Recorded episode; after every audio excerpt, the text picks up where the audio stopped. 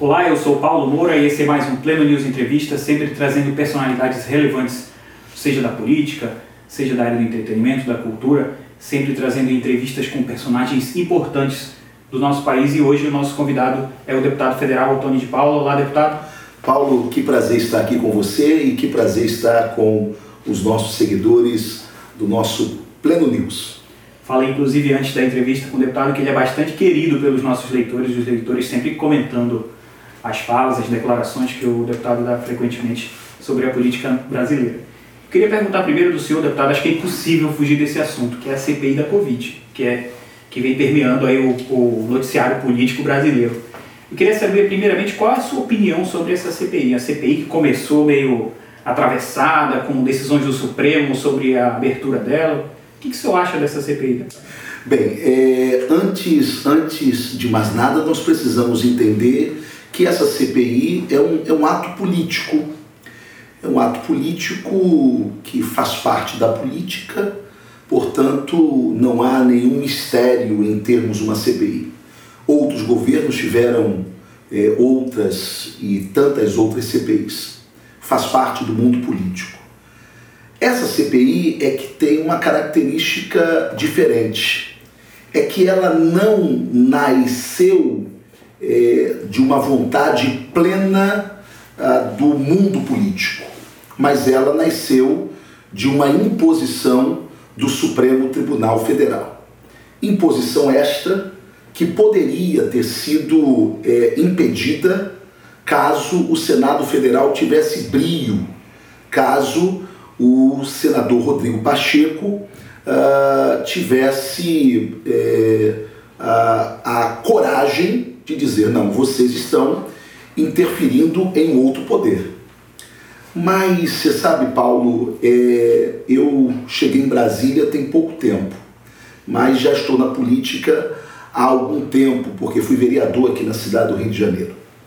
E uma coisa eu vejo lá em Brasília, por exemplo, por que, que o STF é, jamais julga os processos de políticos que lá estão?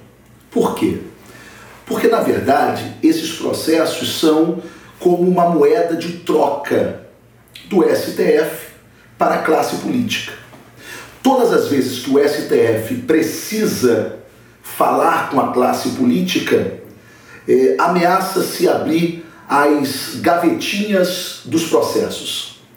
E aí, cada um que tem o seu processo lá ou cujo presidente do seu partido tem um processo lá, se acovarda diante das ameaças não veladas, não ditas, mas sentidas e percebidas nos corredores de Brasília que, que se faz, não é? Só para você ter uma ideia, o caso do deputado Daniel Silveira, que é um absurdo, é, preso por opinião, uh, onde que já se viu deputados não é, permitirem a prisão de um outro deputado federal por um crime de opinião. Mas por que isso? Se vocês soubessem a pressão que houve na Câmara Federal, vinda do próprio STF, para que os deputados mantivessem esta decisão absurda da Suprema Corte, foi algo terrível. Eu, por exemplo, sofri uma, uma ameaça bem discreta, é aquela ameaça que vem em forma de uma declaração de amigo, né? Uma ameaça polida, né? É, bem polida. Tipo, ô Tony, eu me preocupo tanto com você, você tem um futuro tão lindo pela frente. É, puxa, mas eu estou com medo. Por que você está com medo? É porque é, eles me informaram que você é o próximo. Eles quem? Não, me informaram. É, bem, eu sou o próximo por quê? Por quê? Ah, na política, Paulo, ou você tem o verbo ou tem a verba. Se você quiser ter o direito ao verbo, você vai precisar abrir mão da verba. Como eu abri mão da verba, eu tenho o direito de ter o verbo. Agora, se eu tenho a verba, eu não posso ter o verbo, porque a verba tem o poder de comprar o verbo. Então, respondendo a sua pergunta, especificamente a CPI da Covid é um grande cenário armado é, junto com senadores e a Suprema Corte para tentar derrubar o governo Bolsonaro. Não há outro caminho. É, eles não querem enfrentar Bolsonaro em 2022. E por que, que não querem? Porque sabem que não vão conseguir vencer o presidente. Aí você diz, mas e as pesquisas? Também fazem parte de uma grande manipulação para que haja uma lavagem cerebral e o povo acredite de que realmente Bolsonaro não tem chance nenhuma, de que perde para Lula em qualquer cenário político. Bem, se Bolsonaro é esse fracassado mesmo que vai perder para Lula em qualquer cenário político, espera vir 22 e, e as urnas vão aclamar Luiz Inácio Lula da Silva presidente da República. Mas na verdade eles sabem que isso é um teatro. É, deixa eu só te falar algo aqui rapidamente. É, é para que todo o processo de impeachment ele, ele vingue, precisa ter três ingredientes. O primeiro, uh, a economia deve estar combalida, e nós estamos com uma economia combalida devido a essa pandemia. Segundo, falta de apoio político no Congresso Nacional, e o presidente não tem esse apoio político todo dentro do Congresso Nacional. Mas tem um terceiro ingrediente que tem que estar nessa receita, senão o prato não sai, que é a falta de apoio popular. E aqui está o grande problema deles Economicamente, o Brasil não anda tão bem. Politicamente, o presidente não tem tanto apoio, mas as ruas estão com o presidente. E por isso eles não conseguem fazer esse processo de impeachment como eles querem fazer. Por isso, eles precisam agravar o problema do país, é, colocar a peste de genocida do presidente da República, tentar enfraquecê-lo popularmente para aí sim esta grande pizza é, dos interesses privados que se confundem com os públicos serem servida através dessa CPI para derrubar o presidente da República. Você acredita que a CPI faça parte desse projeto todo? Não, eu não acredito não. Eu tenho certeza de que a CPI é aquilo que eles ah, têm nesse momento como um golpe ah, final e derradeiro sobre o presidente Bolsonaro. Você acredita que tem algum meio de. A gente vê até alguns políticos da base do governo falando em cartas marcadas, já está definido que vai ser do relatório final da CPI. Você acredita que tem algum meio de fugir desse jogo de cartas marcadas que estaria sendo preparado? É, eles vão ter que combinar isso com a população brasileira, porque na verdade, é, por exemplo, você colocar Renan Calheiros como relator de uma CPI dessa, cujo filho é governador em Alagoas, cujo filho também fará parte de uma investigação, é, é algo surreal. Né? É, tentar fazer a manobra de que a CPI seja apenas para investigar é, a falta de administração do governo federal na pandemia e deixar de lado é, o que os governadores fizeram, o que prefeitos fizeram é, que se chamou, se convencionou chamar de Covidão, não é? que foi o que derrubou o Wilson Witzel aqui no Rio de Janeiro e vai derrubar muitos outros governadores, porque roubaram infinitamente é, durante essa pandemia. Ah, esta é uma prova de que, é, por mais que eles se articulem, eu, eu entendo que hoje a população está muito antenada neste, nesta jogada de poder e não vai tolerar alguns movimentos, não. O senhor acredita que consiga ter um impacto real em cima dos governadores, prefeitos, com essa CPI? Eu, é acredito, possível? eu acredito que a CPI acaba aí. A CPI acaba aí. Se o governo conseguir fazer com que os governadores e prefeitos sejam investigados no mesmo ritmo do governo federal, vai travar a CPI. Por quê? Porque ela vai chegar num ponto. Um conflito de interesses. Vai chegar num ponto que é melhor fazer o acordão, tá certo? Olha, se for mexer aqui, vai ter que mexer aqui. Então, para não mexer aqui, nos senhores e nas senhoras, então a gente acaba com isso, é, mete um relatório é, só para a gente falar o que, que aconteceu aqui na CPI, porque se for na mesma velocidade de investigação do governo federal, ah, essa CPI vai acabar é, colocando muita gente na cadeia. Um outro prejuízo que a gente vê bastante políticos apontando, principalmente da base governista, é atraso nas pautas importantes. Atraso na votação de reformas, reforma tributária e administrativa principalmente. Você acredita que vai realmente atrapalhar, a CPI vai atrapalhar essas votações importantes? A pauta das reformas é tudo de mais urgente que nós temos hoje no país. Tudo de mais urgente. Só que essas pautas, se elas passarem na velocidade que elas deveriam estar sendo conduzidas, essas pautas reelegem Bolsonaro. E aí que eu quero que o seu Brasil de audiência possa compreender isto. Esses caras são tão covardes, mas tão covardes, que eles preferem adiar o progresso da nação a ter que suportar mais um ano ou mais um mandato de Bolsonaro. E aí eu quero explicar por quê. É, o dinheiro é um só. E o dinheiro que sempre alimentou esse establishment, o dinheiro que sempre alimentou a mídia, a justiça, é, o Congresso, sempre foi um só dinheiro: o dinheiro da máquina pública. Por isso é que você está vendo hoje grandes emissoras quebrando e todos precisando falar a mesma coisa contra o presidente Bolsonaro.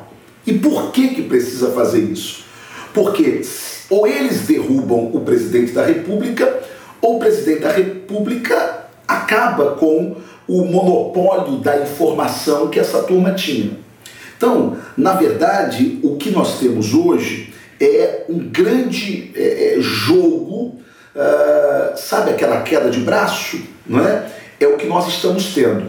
Infelizmente, é, para que eles vençam essa queda de braço, eles precisam fazer com que a reforma administrativa, que a reforma tributária, que nós tanto precisamos nesse país e que vai destravar o país e que vai dar velocidade ao país, não passe, porque isso vai beneficiar o governo. Veja a mente pequena que eles têm. Tá certo. Mudando um pouquinho de assunto, falando um assunto que o senhor bastante aborda nas suas redes sociais, que é o Supremo Tribunal Federal, especialmente os ministros. O senhor falou há pouco do deputado Daniel Silveira, que hum. foi acabou sendo preso por decisão do ministro Alexandre de Moraes. Eu queria saber, o senhor falou de uma possível ameaça ao senhor. Se o senhor tem medo, algum temor dessas ameaças, desses, dessas ameaças polidas não, tem não. chegado ao senhor? Não, Temor não. pelo seu mandato? Algo não, tipo? não, não, não, não. É, primeiro que eu não temo pelo meu mandato, porque eu sei quem é que me colocou lá. Então, é Deus que me colocou lá e lá eu vou estar enquanto Deus quiser. Eu, eu sou pastor, esse é o meu chamado. Estou pastoreando até hoje, embora exercendo a minha vida política. É, a política é minha missão, que tem prazo de validade, é um tempo que Deus quiser, não é? Se Deus quiser que o Alexandre ou que qualquer outro ministro casse meu mandato, foi Deus que quis. Foi Ele que me colocou lá, foi Ele que me tira. Agora, a, a medo, medo eu não tenho. Medo eu, eu, eu até queria ter, Paulo, porque o medo ele, ele de alguma forma blinda a gente, protege a gente, mas eu não tenho. É, eu sou o único deputado federal na história do Brasil a ser processado por um ministro da Suprema Corte não é? Eu estou é, respondendo a esse processo é, porque uh, chamei o ministro Alexandre de Moraes de lixo, déspota e esgoto do STF. Ele se sentiu ofendido, correto, e procurou aí a justiça, que é o que eles deveriam fazer com o deputado Daniel Silveira. Né? Talvez eu até me sinto até um pouquinho culpado pela prisão do deputado Daniel Silveira, porque como eles perceberam que me processaram isso não me intimidou, talvez eles precisavam dar um sinal maior para ver se intimidaria nossa voz. É, eu não tenho nada pessoalmente contra o ministro Alexandre de Moraes, não é? Ah, simplesmente, é, eu, como parlamentar e como deputado federal, eu preciso expor aquilo que as ruas dizem. Eu preciso expor aquilo que, que é pensamento comum da população brasileira. Se você hoje for fazer uma pesquisa com 10 brasileiros e perguntar para eles qual é o maior problema do país hoje, sete vão lhe dizer é o STF. Portanto, a Suprema Corte ela já perdeu o crédito por ela própria. Não é porque alguém xingou, não é porque alguém falou, não é porque alguém disse, é porque eles se desmoralizam a cada decisão, a cada fala, a cada postura, não é? O respeito, ele não se impõe, o respeito se conquista. Agora, o que os ministros da Suprema Corte precisam compreender é uma coisa só: eles não são a Suprema Corte. Eles estão na Suprema Corte, mas eles não são a Suprema Corte. Por isso que quando se faz alguma crítica a eles, é um atentado à democracia. Por quê? Por quê? Alexandre de Moraes não é a Suprema Corte, Gilmar Mendes não é a Suprema Corte, eles são servidores públicos. É importante que você entenda que você tem direito de xingar, enquanto brasileiro, quem você paga. Você pode me xingar, você pode xingar o presidente da República, você pode xingar o senador, você pode xingar o prefeito, você pode xingar o governador e você pode xingar os 11 ministros do Supremo. Isso é seu direito. E o que, que eles podem fazer? Se se sentirem ofendidos, vão à justiça e peçam uma indenização. Agora, o que não dá é para a gente tolerar essa ditadura da toga. Você pode falar mal de qualquer pessoa, você pode criticar qualquer um, você só não pode criticar o ministro da Suprema Corte. Isso é um absurdo. Uma conversa que eu tive há um tempo atrás com o senador Eduardo Girão, que inclusive está envolvido nessa questão do impeachment dos ministros, e falou que o impeachment de um ministro do STF seria importante para dar um recado para os ministros de que eles não são deuses, né? Não estão lá como deuses. O senhor acha que é possível que esse impeachment consiga sair, o impeachment de um ministro consiga sair politicamente falando com o cenário que a gente tem atualmente? Bem, ah, o presidente Bolsonaro, isso eu posso falar porque isso já foi amplamente divulgado, né? É, na imprensa, ele está com uma preocupação muito grande de deixar um legado para o Brasil nessas eleições para o Senado Federal, que é uma espécie de renovação de pelo menos um terço é, do quadro de senadores que nós temos agora a partir do ano que vem, não é? E a, eleger um maior número de senadores ligados e afinados com o que ele pensa sobre a política. Portanto, eu não acredito que antes das próximas eleições, que essa renovação de um terço que nós teremos lá no Senado Federal, alguma coisa aconteça. É, certo é, não adianta você ter senadores que querem que a coisa aconteça. Por exemplo, a, a CPI da toga, né, ela já tem número, ela já tem assinatura suficiente. Por que, que não passa? Porque quem senta na cadeira da presidência se acovarda. Se nós não tivermos um presidente do Senado Federal é, alinhado e compromissado com os interesses públicos, eu não tenho esperança de que a gente consiga é, ver um cenário de um ministro processado, ou de um ministro caçado, ou de um ministro investigado pelo Senado Federal, por enquanto não. O senhor tem dito nas suas redes sociais que vem denunciando há algum tempo um golpe contra o presidente. O senhor até chegou a falar é, nessa entrevista já sobre isso. Eu queria que você detalhasse como é que é essa articulação exatamente entre as esferas, político, jurídico. Ah, o site, o site antagonista é, fez uma matéria dizendo que eu chamei o, o STF de vagabundos e filhos de Satanás. Na verdade, se eu tivesse chamado, eu ia falar de que eu chamei realmente. Aliás, eu quero até lhe, lhe, lhe dar essa notícia aqui em primeira mão, né? Eu estou essa semana indo a Brasília e prestar depoimento lá na Polícia Federal, porque ah, por conta desse vídeo, né? Que circulou muito mesmo. Na verdade, é, quando eu falo sobre, sobre o golpe, né? que está sendo armado contra o presidente Bolsonaro é justamente esse golpe que a gente ouve, mas ouve com muita clareza em Brasília, muita clareza em Brasília, não é? Você ouve falar é, do, de um processo contra o presidente para derrubar o presidente nos corredores de Brasília. Talvez eu, eu esteja tendo a coragem de denunciar isso. Mas isso é, isso é muito claro, isso é muito latente, isso é muito patente lá em Brasília. Agora, ah, esta, esta, esta situação que eu falo sobre o golpe é justamente, e aí nós falamos já sobre a CPI, não é? É, é esse golpe contra a democracia, não é? É esse golpe que quer caçar um presidente honesto, não é?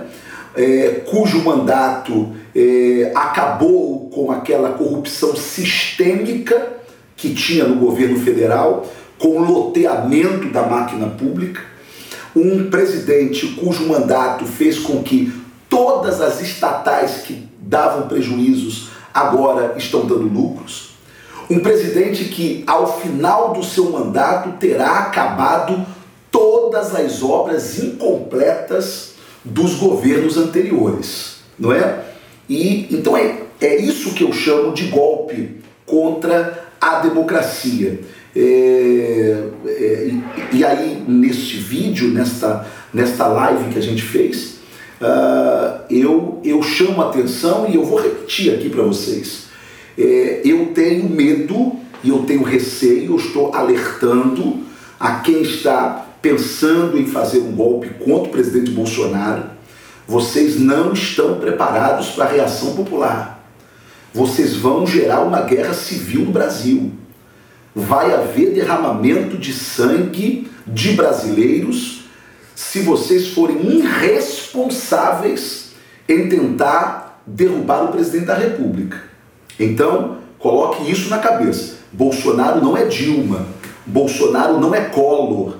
Bolsonaro tem uma popularidade que nem Lula teve, que nem Lula teve.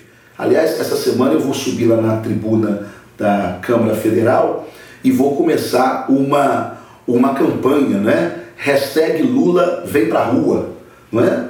Porque esse homem está tão popular, ele está tão conhecido, ele está tão famoso, ganha de Bolsonaro no primeiro turno, no, no segundo turno, então que ele teste a sua popularidade na rua, né? O povo quer ver Lula na rua, o povo quer, quer ver Lula andando nas calçadas, pelos calçadões, nas praias. Vem pra rua, Lula. Vem nada.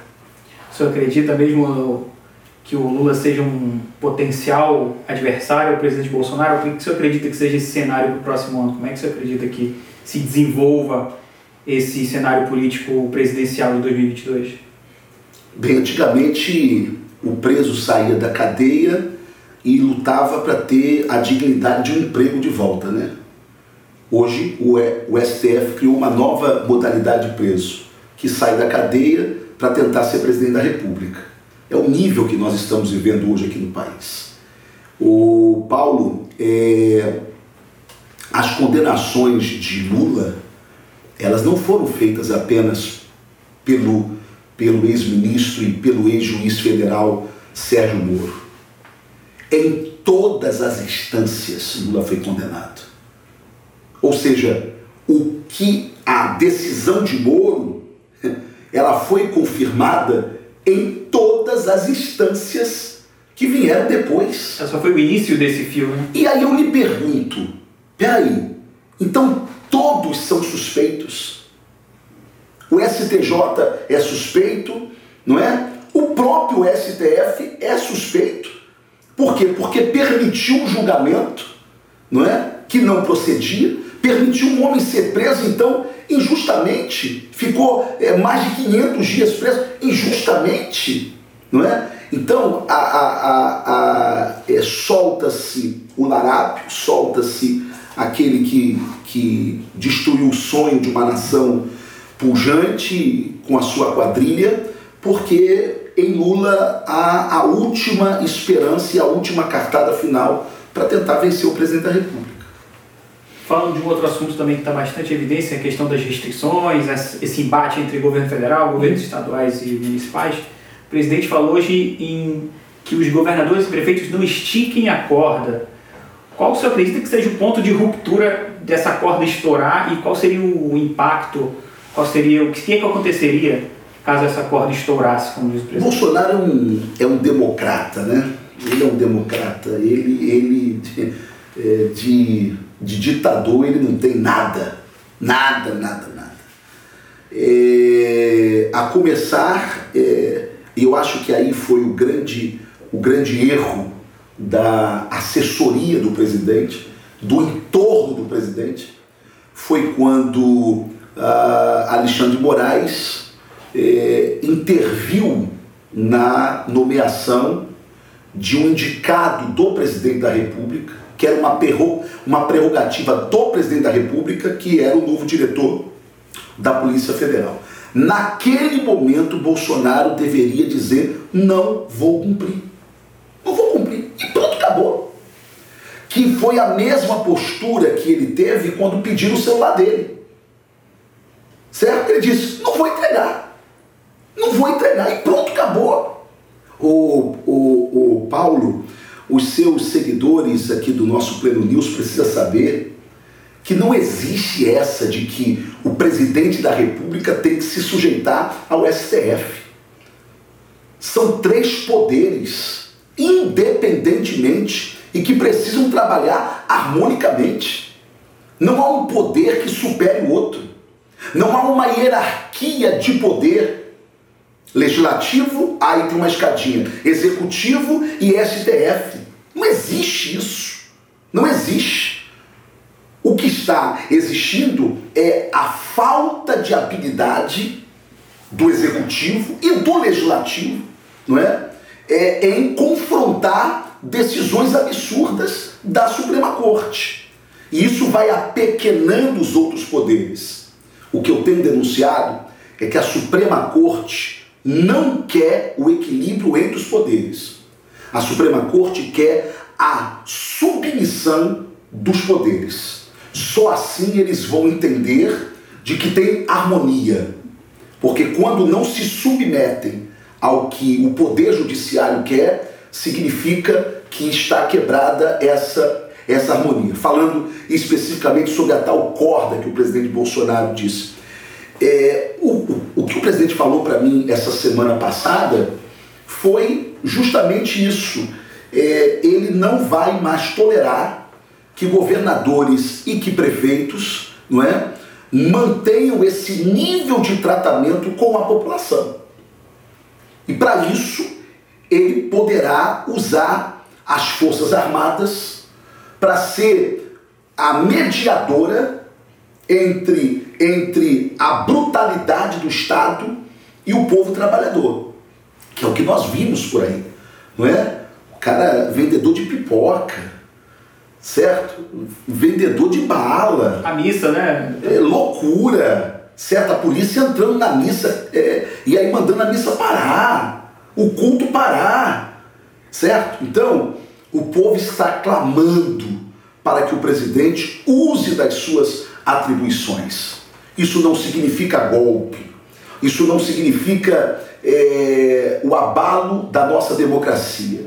Significa que o presidente, nos parâmetros constitucionais, como ele disse, nas quatro linhas da Constituição, vai agir constitucionalmente.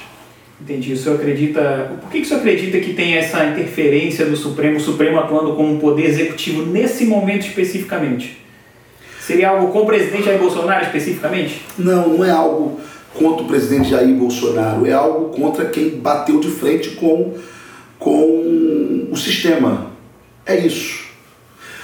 O Paulo, é, quantos anos Cabral roubou o Estado do Rio de Janeiro? Quantos anos?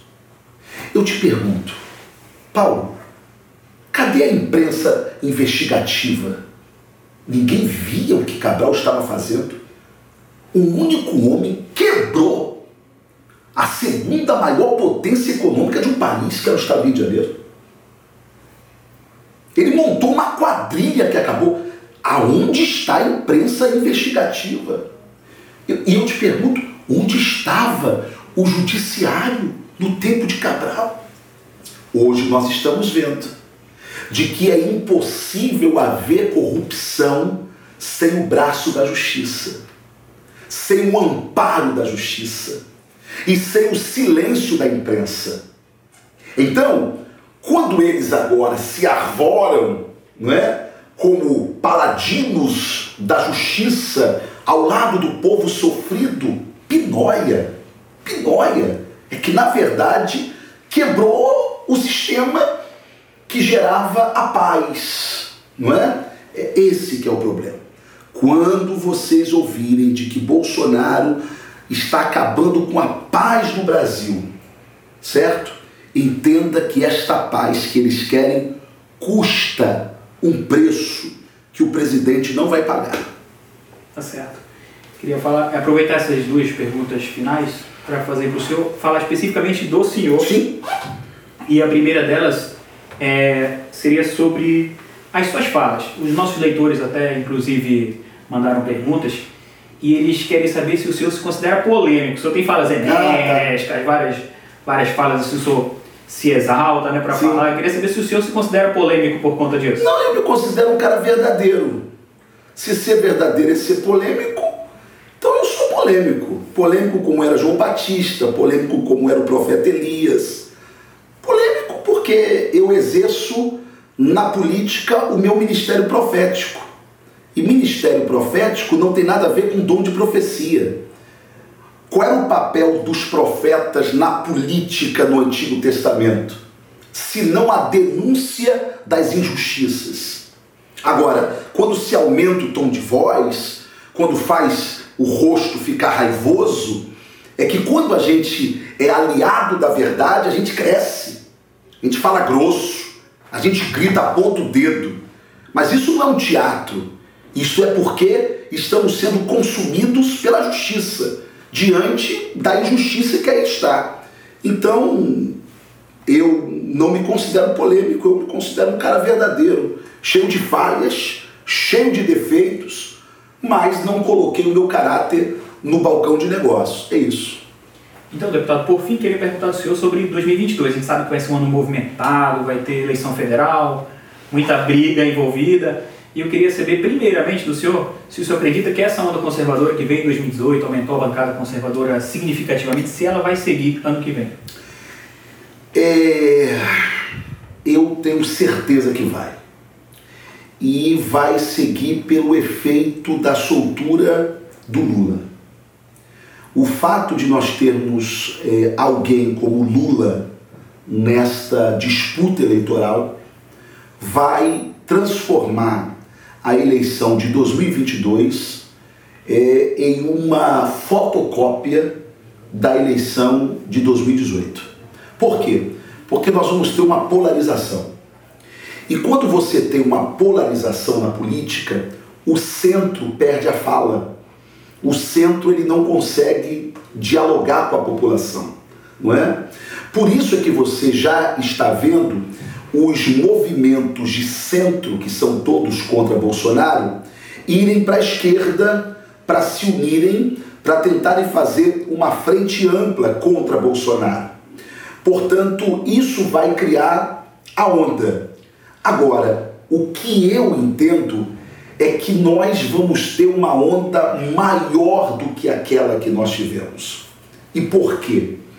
Porque, na verdade, é diferente daquele momento, daquele quadro, onde nós tínhamos alguém que, que era. Que, é, que era um candidato, um deputado federal, e que, e que ah, condensou nele todas as expectativas que nós tínhamos para a mudança do país, nesse momento eu creio que a onda pode ser maior ainda, e a onda virá uma tsunami, porque ah, nós vamos ter um todos contra ele com muita clareza.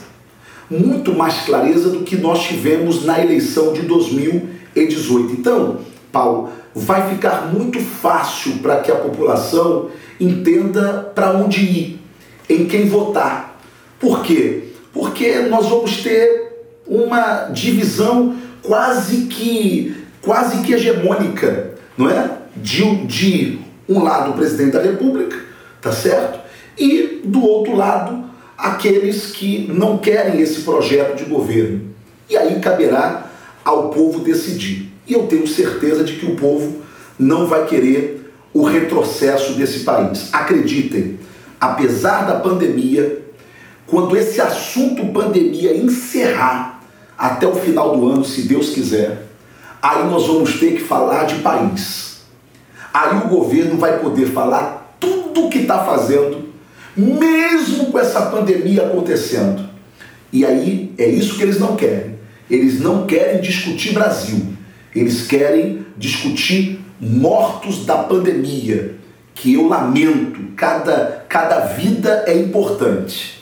Mas o que a esquerda nesse país faz é uma covardia. Eles transformam defunto em palanque. Ele faz dos mortos e da dor de cada brasileiro o seu palanque.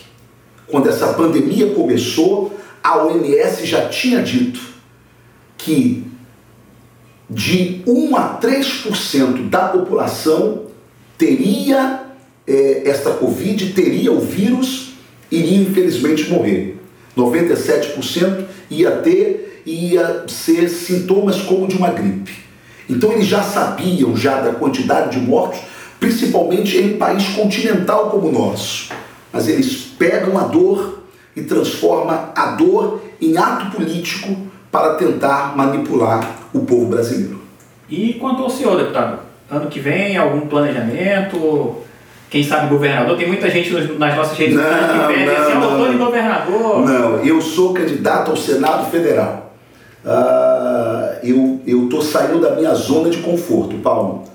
Eu tive 120 mil votos, não era candidato do presidente Bolsonaro, não fui indicado por ele, não bati uma foto com ele, era de um partido que ele falava mal, que era o PSC, e a gente conseguiu os 120 mil votos. Acho que não decepcionei o meu eleitor, mas é, eu saio dessa minha zona de conforto porque eu acho que eu tenho uma missão maior, e essa missão é representar o meu Estado e representar o povo que confia no nosso trabalho e que quer ver esse país mudar é, a partir de um enfrentamento claro, lúcido, democrático com esses poderes que querem atrapalhar o crescimento do Brasil. E se eu ficar na Câmara, eu serei apenas uma voz a reclamar.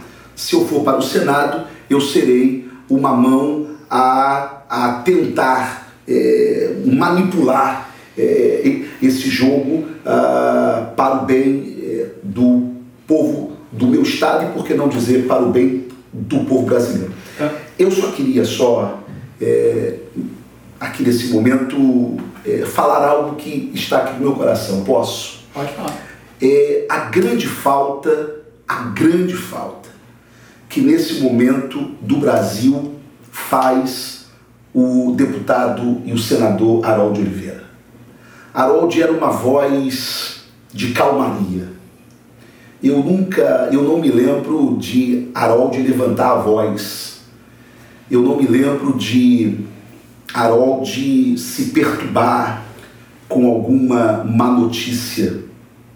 Ele era um, ele era um esteio, ele era um norte, principalmente para nós políticos novos. Harold conseguiu passar a vida dele toda de parlamento, e olha que foram muitos anos, mais de 40 anos de serviço público, é, passando com a garça, os pés na lama, mas a sua plumagem branca. Por isso eu quero é, prestar aqui no Pleno esse tributo ao senador Harold Oliveira e dizer uh, da falta que ele nos faz nesse momento da história do Brasil, mas a certeza também de que seu legado vive e de que sua história permanece como uma inspiração para todos nós. Tá certo, então quero agradecer ao deputado Tony pela presença. Obrigado, deputado. Obrigado, Paulo. Deus abençoe a toda a equipe do Pleno News.